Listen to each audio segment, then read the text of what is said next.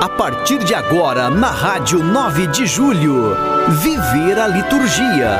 Apresentação: Frei José Moacir Cadenassi. Eis a tua luz chegou, chegou.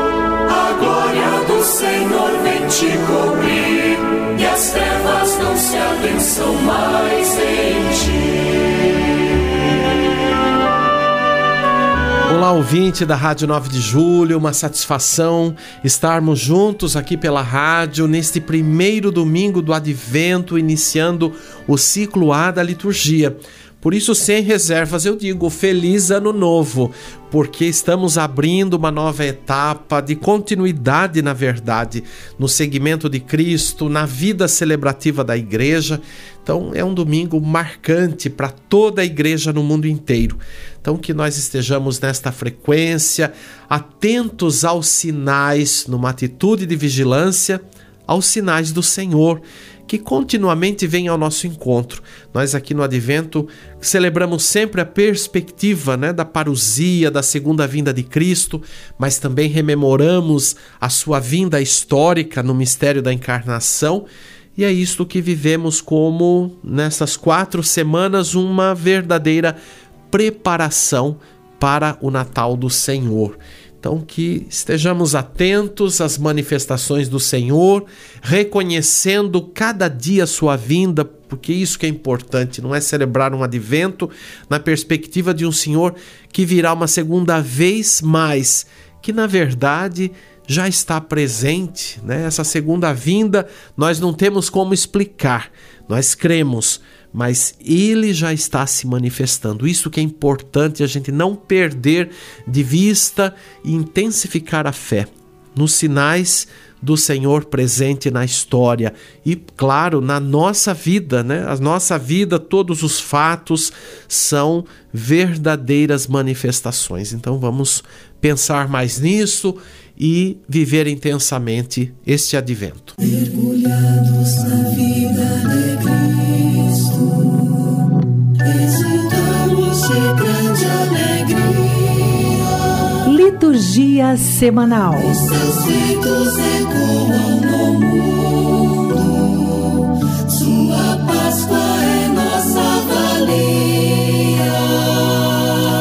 Hoje, domingo 27 de novembro, o primeiro domingo do Advento.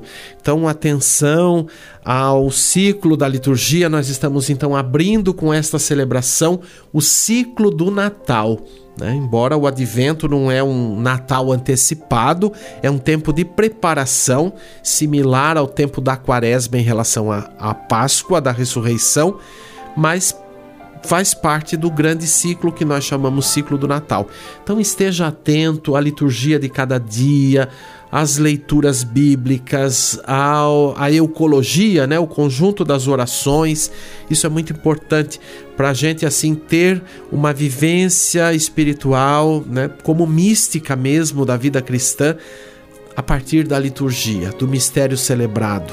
Então, liturgia das horas, que é uma riqueza grande, a liturgia da missa, celebrar a palavra, a novena, não de Natal, que também nos acompanha, o ofício, enfim, quantas possibilidades e, claro, sem dissociar, sem separar a generosidade do serviço da caridade. Nunca esquecer que celebrar e viver a caridade são coisas únicas, né? não se separam.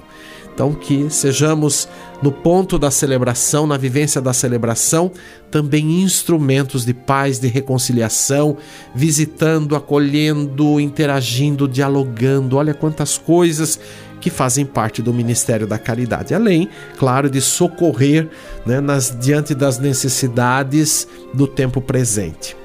Amanhã, segunda-feira da primeira semana do Advento dia 29, terça-feira, liturgia própria da primeira semana.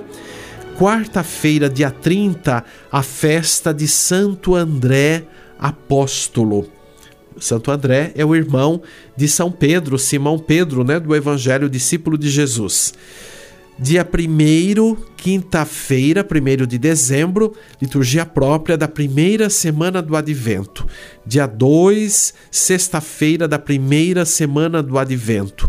No sábado, a memória, dia 3, de São Francisco Xavier, grande missionário do Oriente Cristão, grande referência também da vida em missão da Igreja. No entardecer do sábado, a celebração das primeiras vésperas do segundo domingo do tempo do Advento. Você está ouvindo Viver a Liturgia com Frei José Moacir Cadenassi.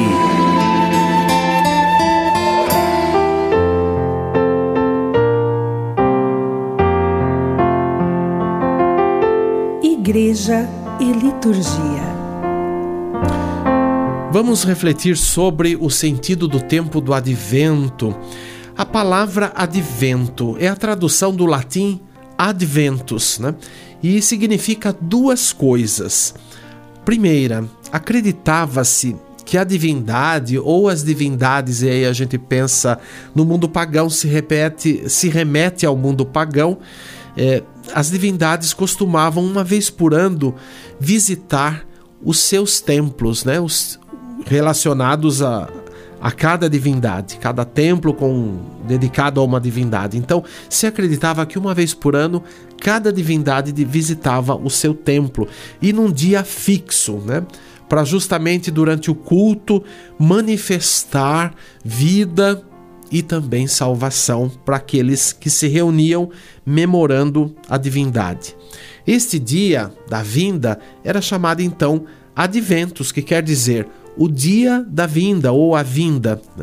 E muitos templos só abriam suas portas principais naquele dia, quando hum, necessariamente o templo poderia ter uma entrada eh, secundária, né, alternativa, mas nesse dia era a única vez no ano que se escancaravam as portas porque se acreditava que a divindade entrava por ali. Então isso é o mundo pagão, tá? Não confundir com o judaísmo nem com o mundo cristão. Né? Só para a gente entender de onde vem o sentido da palavra, né? porque depois a gente, na, na vida cristã, na história dos cristãos, a gente vai observar que historicamente muitas coisas que estavam relacionadas com o mundo pagão foram ressignificadas à leitura é, cristã, né, conforme a experiência de Jesus Cristo. Até a liturgia também passou por isso quando incorporou né, ritualmente muitas coisas, por exemplo, da corte imperial,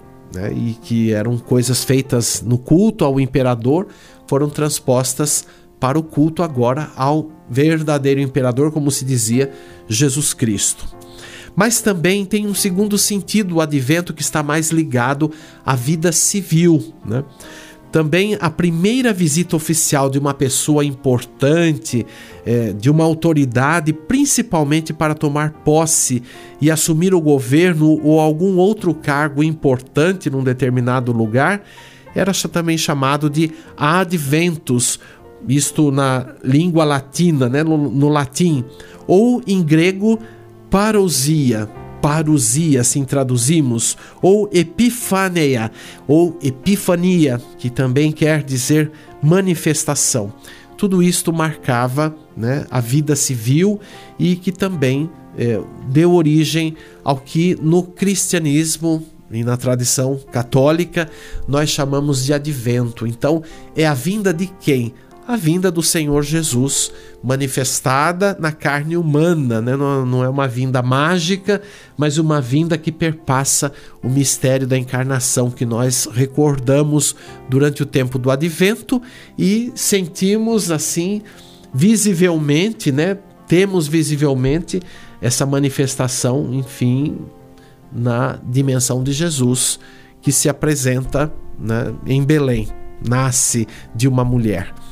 Então, o dia da visita de Deus, na verdade, é o que nós podemos hoje dizer sobre o advento. E Deus, na pessoa do seu filho, é este o sentido cristão né? de Jesus que agora já não vem quando se a gente pensa lá no mundo pagão, uma vez por ano ou em determinadas situações, não, mas ele vem todos os dias, né?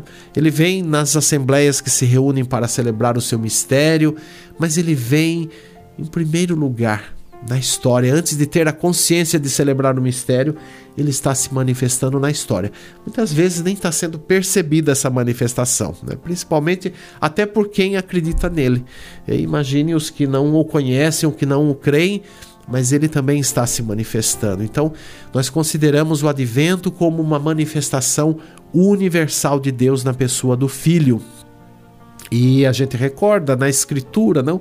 Inúmeras vezes, eh, principalmente no, no Primeiro Testamento, é, as inúmeras visitas ou manifestações de Deus para realizar as suas promessas, para certificar o povo para que continuasse o caminho, muitas vezes resgatando o povo das durezas do, dos exílios, da, das formas traidoras do povo também de romper aliança com Deus e a renovação contínua da aliança em, em, momentos marcantes, pontuais da história da salvação, até que em Jesus Cristo a aliança definitiva de Deus com a humanidade, né? apontando então para o fim dos tempos, quando será estabelecido definitivamente o reino de Deus.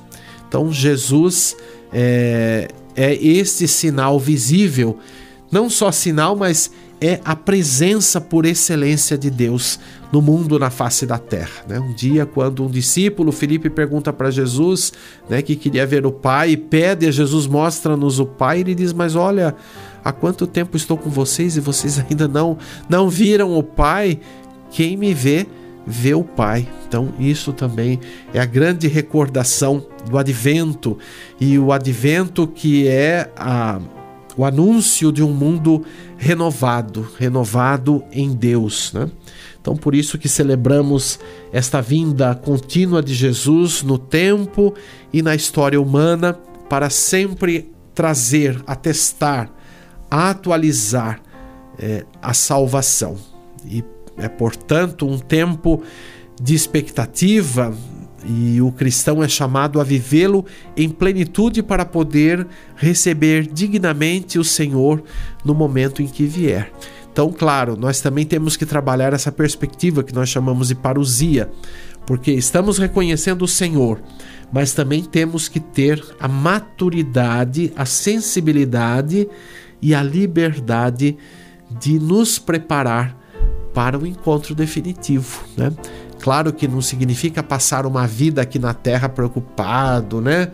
Descabelado. E bom, eu nem posso mais descabelar porque eu não tenho cabelo mais para fazer isso, não? Quem me conhece, o Alexandre tá rindo aqui de mim, né? O nosso técnico aqui sempre dando esse suporte, esse apoio aqui. Mas tá rindo, né, Alexandre? Pois é, mas eu não tenho mais como descabelar. Mas, enfim, viver, se preparar não é ficar rendido né, às preocupações e, e. Não, é viver com dignidade cada dia, mas ter esta convicção que nós estamos caminhando para, num movimento de volta, né, estar diante do Senhor, que é a nossa origem. Estamos nos recuperando, né? Porque olha, salvação, sabe o que quer dizer salvação? Quer dizer saúde. Então nós estamos recuperando nesse tempo biológico aqui a nossa saúde, a nossa sanidade e estamos voltando para o Pai. Olha, não me pergunte por que, que, que Deus estabeleceu dessa forma, por que, que as coisas são assim. Eu não sei explicar isso, né? De vez em quando alguém vem, eu acho bacana quando alguém vem perguntar, porque eu sinto assim que na dúvida, na procura, ao que? A abertura, ao desejo de uma correspondência, mesmo que inconsciente isso esteja lá. Então, quando a gente não tem mais curiosidade, a gente não tem dúvida, é para a gente duvidar da gente mesmo se a gente está num, num, caminho autêntico, né? Mas se a gente tem dúvida, se a gente está inquieto, é um bom sinal, é um sinal de que estamos num caminho é, cada vez mais de expansão. Então, isso está muito ligado, claro, à, atitude interior, né? Que tão nesse tempo do advento nos é marcada atitude interior, vigilância, espera, silêncio. Em nós que temos uma dificuldade imensa de fazer silêncio, inclusive nas assembleias litúrgicas, né? Quantos ruídos, quantos ruídos. Outro dia um confrade meu, capuchinho, moramos no mesmo convento, na mesma fraternidade, ele estava assim compartilhando que ele tinha presidido uma celebração, mas não só aquela, outras também. E eu também compartilhei o mesmo com ele, não? É, que a gente assim nota muita conversa é, paralela, por exemplo, durante a celebração ruidinho para cá, ruidinho para lá, né? Gente incomodada ou, ou gente que tá lá, mas não tá nessa inteireza de participação, né? Ou então nesse tempo aqui digital, os celulares estão assim reinando, reinando, né, Alexandre? O Alexandre está até mostrando o celular aqui para mim. Estão reinando nas assembleias, né? Em outros espaços também. Então, gente, qual que é o objetivo da gente se reunir? Qual o objetivo da gente querer comunhão com Deus na oração, na liturgia, né? Imagine se num momento que está tão propício para isso, isso não está rolando, será que as pessoas estão conseguindo rezar pessoalmente? Será que estão conseguindo ficar numa atitude de recolhimento? Gente, isso é vital. O ser humano precisa, não é uma questão só religiosa, é uma questão de vida. Nós precisamos do silêncio. Aliás, eu acho que uma coisa que o advento nos, nos faz pensar a gente gozar da nossa própria companhia, uma coisa que pouca gente se dá conta ou se permite, né? Aliás, as pessoas fazem muito ruído, as pessoas querem muita coisa frenética, sonoramente, visualmente, enfim, quer movimento, quer balanço, quer tanta coisa, né? Continuamente, por quê? Porque não suporta a si mesmo. E sabe o que não suporta? Além de si, não suporta a solidão porque a solidão é uma marca do humano. Né? Não é à toa que a imagem do deserto é uma coisa que acompanha também a mística cristã. E nós vamos ter aqui a figura do deserto representada em João Batista, que é um personagem importante do advento, ou vamos recordar o profeta Isaías, que vai praticamente estar todos os dias do advento na sequência do lecionário, do lecionário semanal, do lecionário dominical, algumas alternâncias de outros textos, mas o profeta Isaías vai marcar presença, porque ele é o profeta também do exílio, é o profeta do culto, porque ele exercia sua profecia no templo, então é o, é o homem também da celebração, ele marca esse momento da intimidade com Deus, né? não é intimidade não no sentido de, de fuga do mundo, mas no sentido de encontro, né? porque nós estamos melhorando não sei, né? Pelo que eu falei aqui, que a gente percebe nas assembleias, eu não sei até que ponto. Mas o sentido também da liturgia é melhorar o quê? Essa amizade, essa intimidade com Deus, essa confiança, né? Quantas vezes no sacramento da reconciliação a gente tem que motivar, fomentar as pessoas a ter mais confiança em Deus? Eu sinto bastante isso, que falta essa confiança. Então as pessoas vivem numa autocondenação, né? Por quê? Porque não conseguem se abandonar em Deus, não conseguem confiar como deviam confiar nele, e confiar não é ter certeza nenhuma, não é ter prova nenhuma de que Deus está amando ou não, está gostando ou não, mas é se lançar. Né? E, e, que nós não podemos reclamar no, no, na, na matriz da nossa fé, porque nós temos a explicitação do amor de Deus na pessoa do Filho. Então, o advento é um tempo também de aprofundar o sentido da encarnação de Jesus. E Jesus absorve toda a nossa humanidade, todas as nossas inquietações, os nossos desejos, as nossas dúvidas, quantas coisas, tudo, tudo, tudo, tudo Jesus sorveu da nossa humanidade. Dizemos, né, por fé também que ele só não provou do pecado porque ele é da matriz divina, mas ele também sentiu né, os efeitos do pecado humano nas, nas limitações e, e nas ingratidões.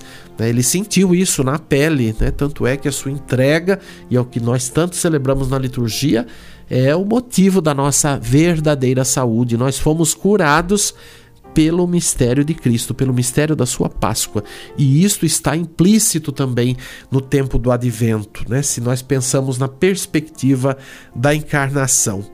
Então, o advento nos permite andar neste caminho traçado por Deus, sem se extraviar por outras veredas, por outros caminhos tortuosos.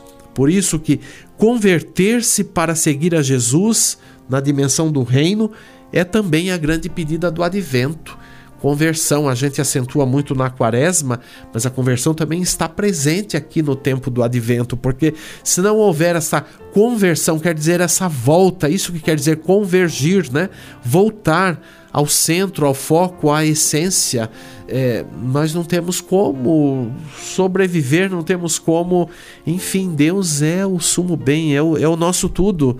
Então, é isto que o advento desperta em nós. Agora, uma outra característica deste tempo, a distinta alegria, né? E a alegria do testemunho né? que Jesus Salvador nos traz com uma caridade afável e paciente para com todos.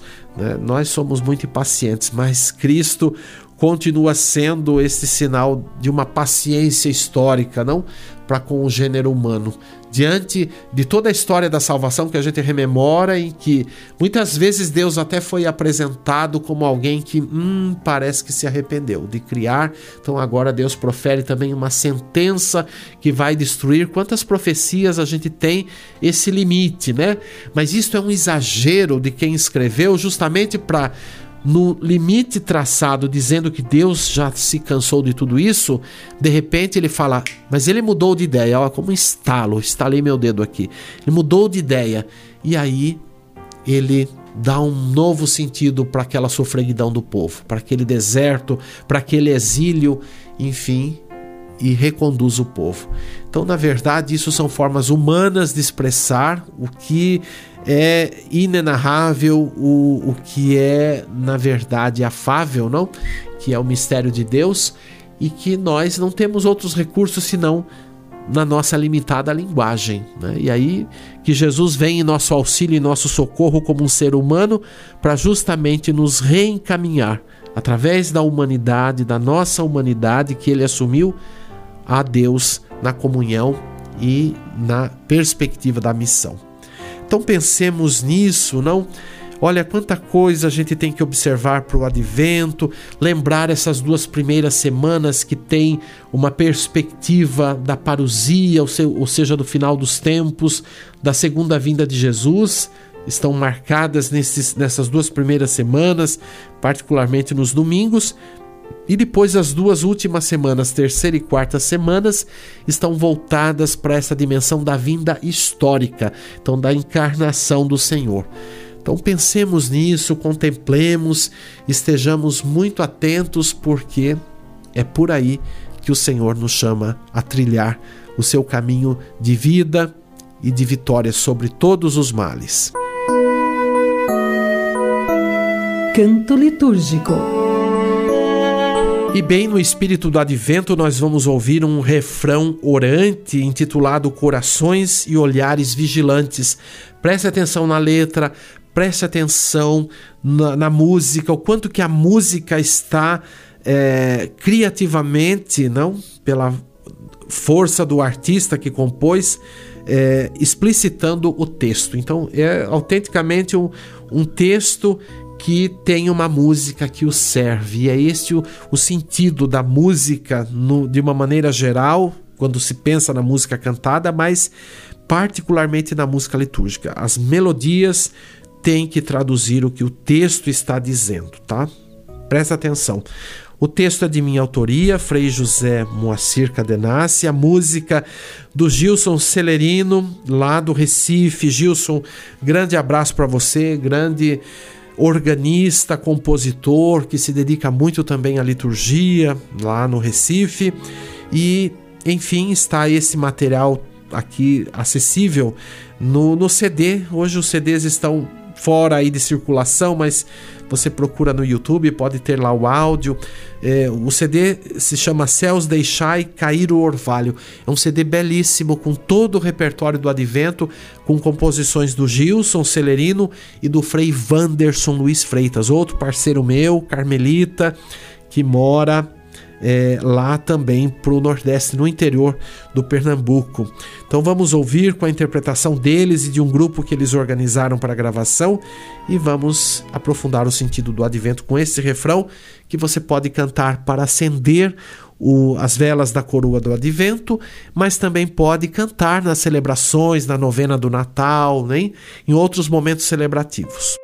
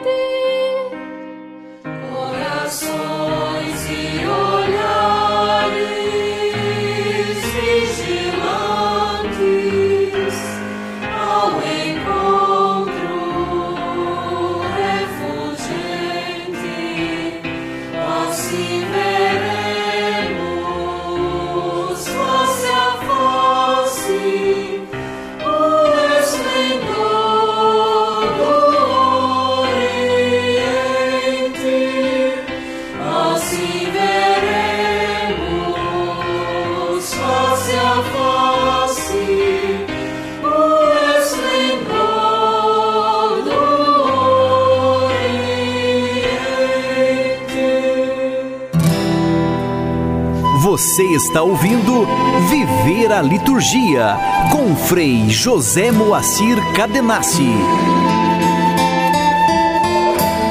Olha, antes da gente concluir o programa, eu quero lembrar que a Arquidiocese de São Paulo produziu um material especial intitulado Novena de Natal em Família 2022. Todos os anos a Arquidiocese promove né, o, o próprio aqui para esse espaço da, da igreja na, na Grande São Paulo e intitulado aqui esse ano Deus vem ao nosso encontro.